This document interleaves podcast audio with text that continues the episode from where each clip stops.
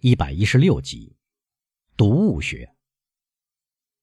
果真是基督山伯爵刚刚来到德维勒夫夫人府上，目的是回访检察官先生。不难理解，一听到这个名字，全家受到了惊动。仆人通报伯爵来访时，德维勒夫夫人正在客厅，他立刻把孩子叫来，让孩子再次感谢伯爵。埃德瓦两天来不断听人谈起这个大人物，便急忙跑来，不是出于顺从母亲，不是为了感谢伯爵，而是出于好奇心，并且想说几句话，来个插科打诨。好比他母亲说：“哦，可恶的孩子！但是我应该原谅他，他脑子多灵活啊！”在照例的寒暄之后，伯爵问德威勒夫先生是否在家。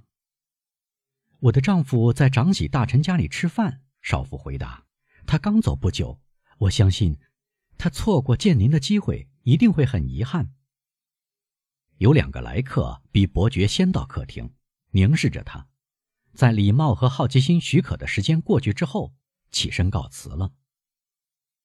对了，你姐姐瓦朗蒂娜在干什么？德维勒夫夫人对埃德瓦说：“把她叫来。”让我把她介绍给伯爵先生。您有一个女儿，夫人？伯爵问。大概是个小女孩吧。是德维洛夫先生的女儿。少妇回答。是前妻生的，一个高大漂亮的姑娘。不过很忧愁。小埃德瓦插嘴说：“她正在拔一只美丽的南美大鹦鹉尾巴上的羽毛，插在她的帽子上做花翎。”鹦鹉在镀金的漆架上痛得乱叫。德威洛夫夫人只说了一句话：“闭嘴，埃德瓦。”这个小冒失鬼几乎说对了，他只是重复他多少次听到我痛苦的说过的话。因为我们虽然尽力让德维洛夫小姐开心，但她性格忧郁、沉默寡言，常常有损于她的美貌。她怎么还不来？埃德瓦，去看看是怎么回事。因为仆人到他不在的地方去找他了。仆人到哪里去找他了？到爷爷努埃蒂的房里。你想他不在那里吗？不不不不不，他不在那里。埃德瓦唱歌似的回答。他在哪里呢？你知道就说出来。他在大栗树下。可恶的小男孩说，不顾他妈妈的喊声，拿活苍蝇去喂鹦鹉。他看来非常爱吃这种野味儿。德维洛夫夫人伸手去拉铃，让侍女到瓦朗蒂娜可能在的地方去找他。这时，瓦朗蒂娜进来了，她果然显得很忧愁。仔细端详她，甚至还可以在她的眼里看到泪花的痕迹。我们叙述的过于匆促，只让读者知道有个瓦朗蒂娜，还没有详细介绍过她。这是一个十九岁的窈窕少女，身材修长，淡栗色头发，深蓝色眼睛，举止慵倦，打上了反映她母亲的特点：优雅高贵的烙印。白皙细长的手指，光洁的脖子，红晕转瞬即逝的大理石般的双颊。乍看之下，这一切给人漂亮的英国姑娘的神态。人们富有诗意的把他们的举止。比作顾影自怜的天鹅。他走进客厅，在后母身旁看到那个早已听说多遍的外国人，他落落大方地行了礼，并未低垂眼睛，那种妩媚越发吸引伯爵的注意。伯爵站起身来：“德维洛夫小姐，我的妓女。”德维洛夫夫人对基督山说，一面靠在沙发上。用手指着瓦朗蒂娜。基督山伯爵先生，中国国王交趾支那皇帝。小淘气鬼说，向姐姐投了狡黠的一瞥。这时，德维洛夫夫人脸色变白了，差点要对这个名叫埃德瓦的家庭灾星发脾气。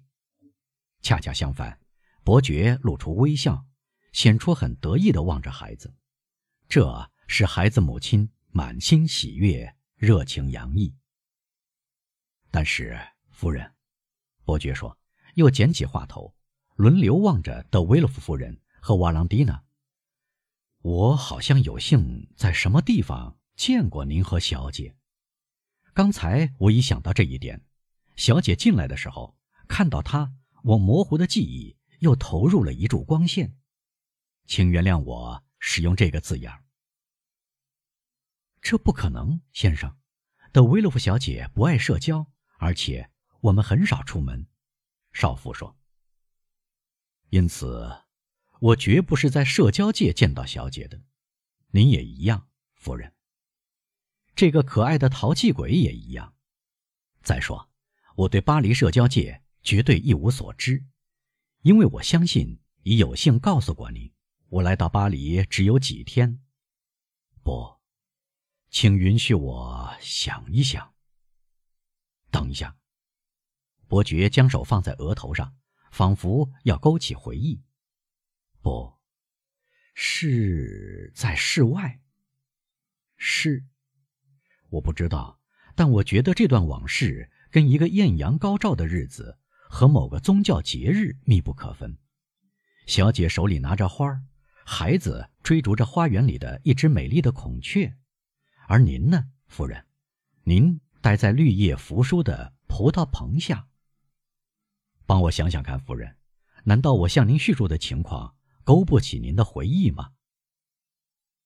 说实话，想不起。德维勒夫夫人回答。但我觉得，先生，如果我在哪里遇见过您，我一定记忆犹新。伯爵先生，兴许在意大利见过我们。瓦朗蒂娜怯生生地说：“确实是在意大利，很可能。”基督山说：“您到意大利旅行过吗，小姐？”夫人和我，两年前我们去过。医生担心我的肺，吩咐让我呼吸那不勒斯的空气。我们途经波伦亚、佩鲁贾和罗马。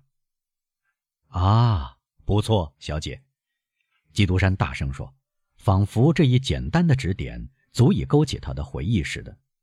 正是在佩鲁贾，圣体瞻礼那天，在驿站饭店的花园里，您，小姐。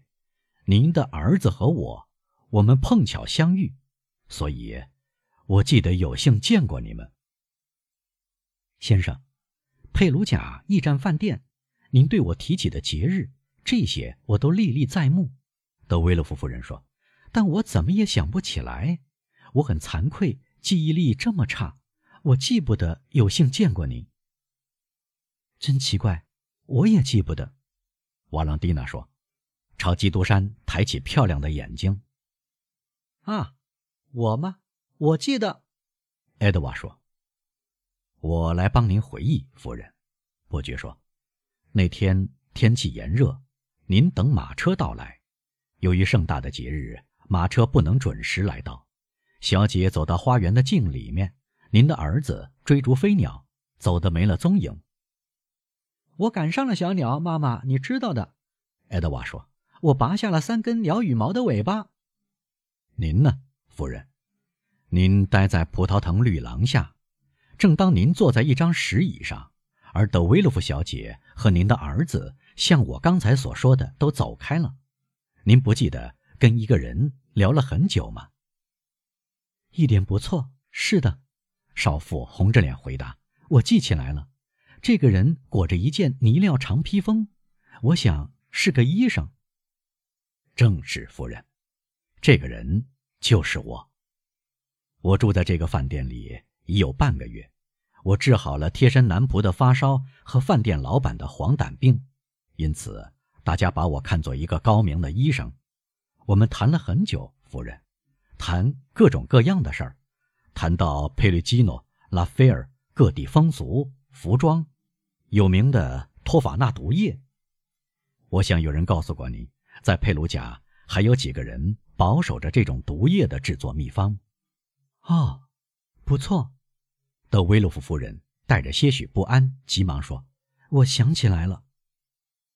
我记不清您具体所说的话，夫人。”伯爵泰然自若地说：“但我记得很清楚，您像大家一样误以为我是医生，询问过我关于德维洛夫小姐的身体如何治疗。”但是，先生，您确实是个医生。”德维洛夫夫人说，“因为您治好了不少病人。”夫人，莫里埃或布玛舍会回答您：“正因为我不是医生，我并没有治好病人，而是我的病人不治而愈。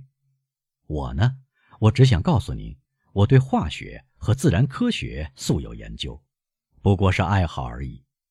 您明白了吧？”这时，六点钟敲响了。六点钟了，德维洛夫夫人说，明显很激动。瓦朗蒂娜，您去看看，您的爷爷是否要吃饭？瓦朗蒂娜站起来，向伯爵行了个礼，一声不吭地走出客厅。哦，我的天，夫人，您是因为我才把德维洛夫小姐打发走的吗？瓦朗蒂娜出去后，伯爵问：“绝不是的。”少妇赶紧回答。我们总是在这个时候给努瓦迪埃先生送去少得可怜的一顿饭，围住他的风烛残年。先生，您知道我的公爹处境多么令人悲怆吧？是的，夫人，德维洛夫先生对我谈起过。我想是瘫痪吧。哎，是的，这个可怜的老人完全不能动弹，在这部人体机器中，只有心灵是清醒的。但就像即将熄灭的灯一样暗淡而摇曳不定，先生，请原谅对您谈起我们家的不幸。正当您告诉我您是一个高明的化学家的时候，我打断了您的话。啊，我没有这样说，夫人。伯爵微笑着回答：“恰恰相反，我研究过化学，是因为我决意大半时间在东方。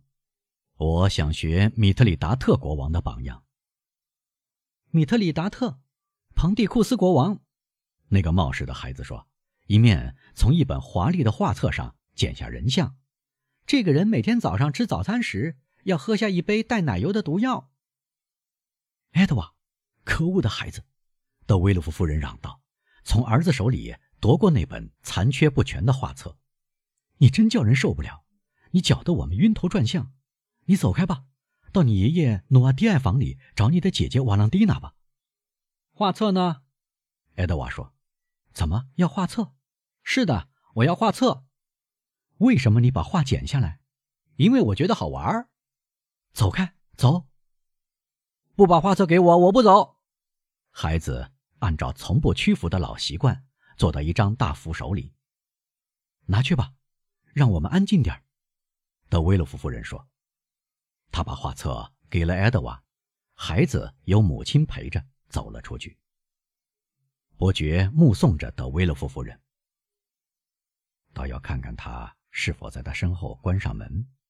他低声说：“德维勒夫夫人小心翼翼地在孩子身后关上门。”伯爵装作没有注意，然后少妇环顾四周，回来坐在椭圆形双人沙发上。